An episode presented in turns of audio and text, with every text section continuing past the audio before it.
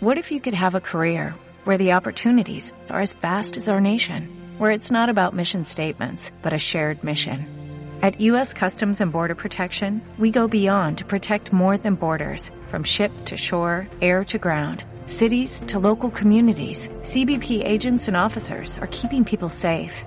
Join U.S. Customs and Border Protection and go beyond for something far greater than yourself. Learn more at cbp.gov/careers. Vamos allá. Las riquezas injustas, amigos. ¿Por qué tenemos que ser amigos de la riqueza injusta o yo qué sé? O algo así. Cuando hablamos de riquezas, casi siempre nos centramos en el Pero vaya peligro dos discursos de, que, que tienen que ver con dineros, ¿eh? No sé por dónde la ha dado a esta gente ahora. de convertirlas en lo más importante de de, nuestra vida. El texto de hoy habla de las riquezas, pero se centra en cómo usamos las cosas que poseemos. 60, 60 o 70.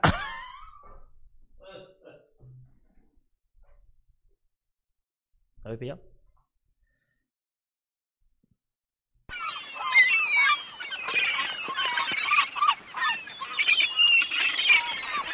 Voy a que darle ese toque, tío. Dejadme, ¿vale? Dejadme disfrutar. Yo, a mí me ha hecho gracia.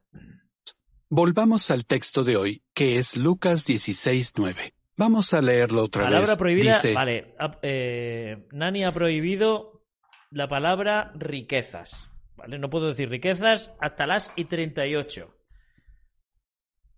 A ver si puedo. Joder. Si no, pues ya veremos qué castigo nos ponemos. También les digo, hagan amigos usando las riquezas injustas, para que, cuando éstas fallen, sean recibidos en las moradas eternas, que a algunos se les hace difícil entender. Por ejemplo, ¿por qué iba a tener un cristiano riquezas injustas? ¿Quién recibe a los cristianos en las moradas eternas? ¿Y qué podemos aprender todos de este ejemplo? Para responder estas preguntas, fijémonos en el contexto.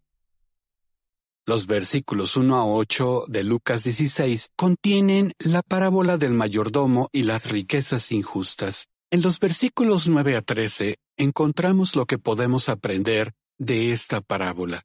Y es ahí donde están los famosos principios de que la persona fiel en lo mínimo es fiel en lo mucho y de que no podemos ser esclavos de Dios y a la vez de las riquezas. Para ver cómo nos ayudan estas enseñanzas de Jesús, analicemos tres cosas. Primero, vamos a examinar Oye, yo- juntos Yo, prefiero esta- ser esclavo de las riquezas que de Dios. A mí las riquezas no me prometen que me van a matar, sinceramente. Las riquezas solo me dan cosas buenas. Hostia, no, eh, he dicho riqueza 50 veces, tío. Vaya por Dios. Eh, bueno, ¿qué hacemos de, de castigo? Bueno, ya, ya lo he dicho, ya total. No lo he cumplido. Joder. Las riquezas solo me dan cosas buenas. No Dios. Dios me, me está puteando para prometerme una cosa que no sé si me va a cumplir o no. Entonces, la riqueza por lo menos sí me da lo que yo quiero.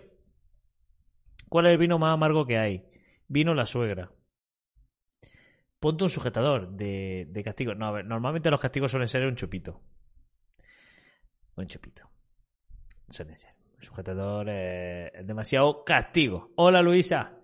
Ahora me lo bebo. Me lo bebo y le regalo la carta también a Josudora, que se la tengo que regalar. Bueno, no se la tengo que regalar, la verdad. Pero bueno, yo soy todo bondad. parábola. Segundo, trataremos de identificar los elementos. Y tercero, veremos qué lección aprendemos. Así que primero analicemos la parábola. En Lucas 16, versículo 1, se habla del mayordomo. La nota dice que él podría ser eh, un administrador de la casa, sin duda una persona con bastante responsabilidad. Y aquí dice que se le acusa de malgastar los bienes de su señor. Tal como está expresado, pudiéramos pensar que alguien calumnió al mayordomo, y puede que la acusación fuera falsa. Pero Jesús no se concentra en la razón por la que despiden al mayordomo. Más bien, Él se centra en la reacción de este hombre. Bueno, vale, me pongo un sujetador. Y del 2 al 7, Vemos lo que él planea hacer cuando se entera de que lo despiden. Dice, ¿qué voy a hacer ahora? Yo no tengo fuerzas para acabar y me da vergüenza mendigar. Entonces decide hacerse amigo de los que tienen deudas con su señor. Uno de ellos le debe 100 medidas de aceite de oliva. El mayordomo le reduce la deuda a 50 medidas. Eso eran casi 1100 litros menos de aceite de oliva. Otro de ellos le debe a su señor cien medidas grandes de trigo, y él le baja la deuda a ochenta, que son casi tres mil kilos de trigo menos. Eso es una rebaja considerable de la deuda. Si vamos al versículo ocho, vemos que su señor, cuando se entera de lo que él ha hecho, lo llama injusto, pero lo felicita por haber actuado con sabiduría práctica.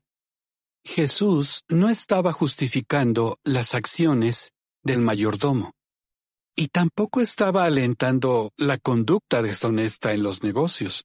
Lo que él quería destacar es la importancia de ser precavidos y de actuar con sabiduría práctica. Ahora identifiquemos los elementos. El versículo 9, que es el texto de hoy, dice que usemos las riquezas injustas para ser amigos. Jesús Aquí no explica por qué dice que estas riquezas son injustas. Pero la nueva Biblia al día nos da una pista, porque traduce riquezas injustas como riquezas de este mundo. En otras palabras, estas riquezas son los bienes más como riquezas de este mundo. Explica por qué dice que estas riquezas son injustas.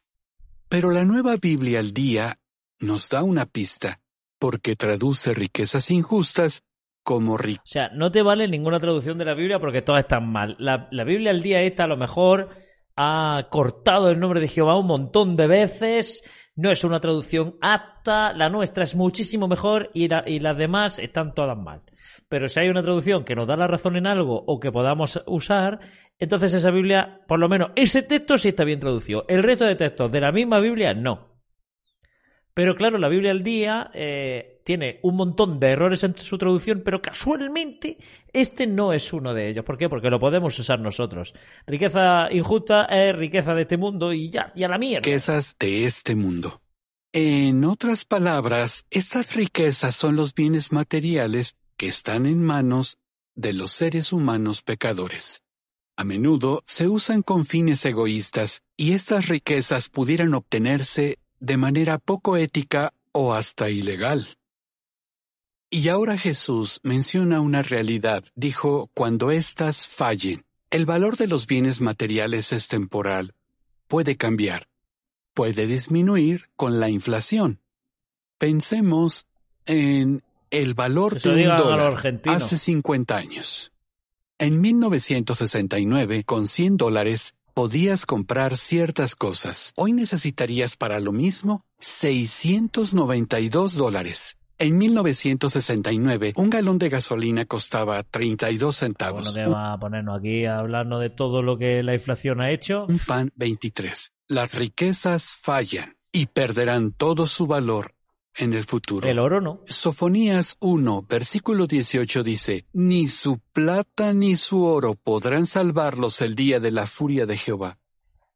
En la gran tribulación, no se nos juzgará por la cantidad de dinero que tengamos. ¿Te has cambiado de, ¿te has cambiado de nick? en el banco, sino que se nos juzgará por la cantidad de riquezas que hayamos acumulado en nuestro almacén espiritual. Y ahora veamos qué significa la última parte del versículo 9.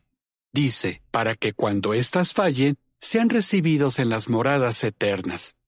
Alguien recibiría a los discípulos en las moradas eternas. ¿Y quién sería? ¿A quién se estaba refiriendo Jesús? Fijémonos en lo que se dice al principio del versículo. Ahí está la palabra amigos. ¿Y quiénes son estos amigos? Vayamos a Juan capítulo 3 versículo 16.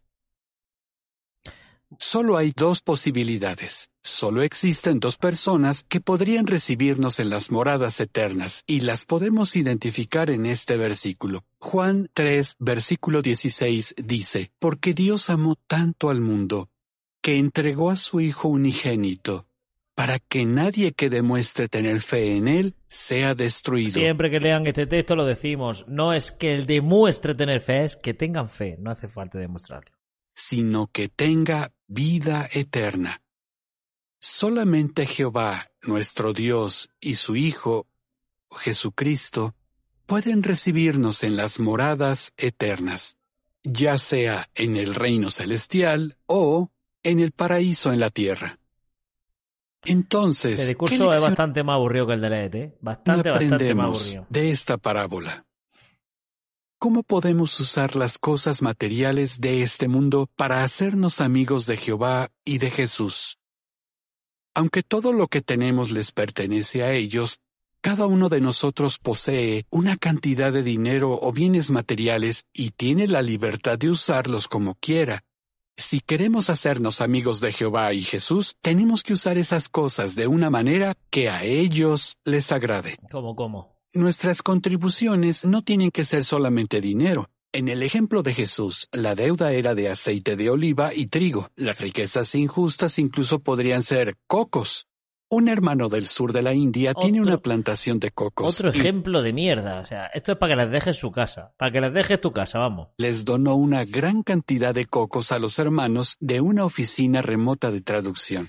Para que dones tu casa, para que dones material para una construcción rápida. En plan, si tienes una fábrica, tienes un taller, tienes un, no sé, un almacén de ladrillos, de material de obra, tienes una tienda donde vende utensilios para poder construir, todo eso que lo dones gratis. Que no hace falta que des dinero, que des pues lo que tienes.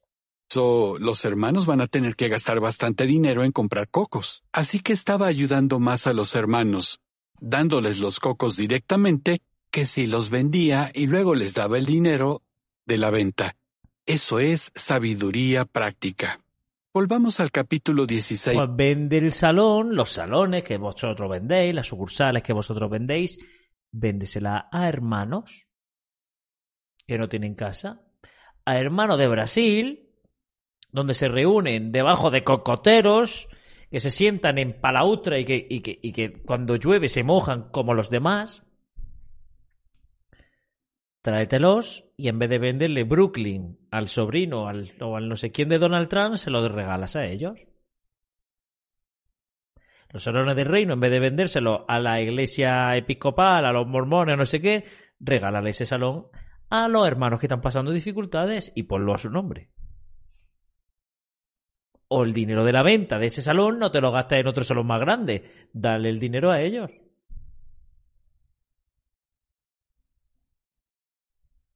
Digo yo, no sé. No, yo este vídeo no lo he visto. ¿eh?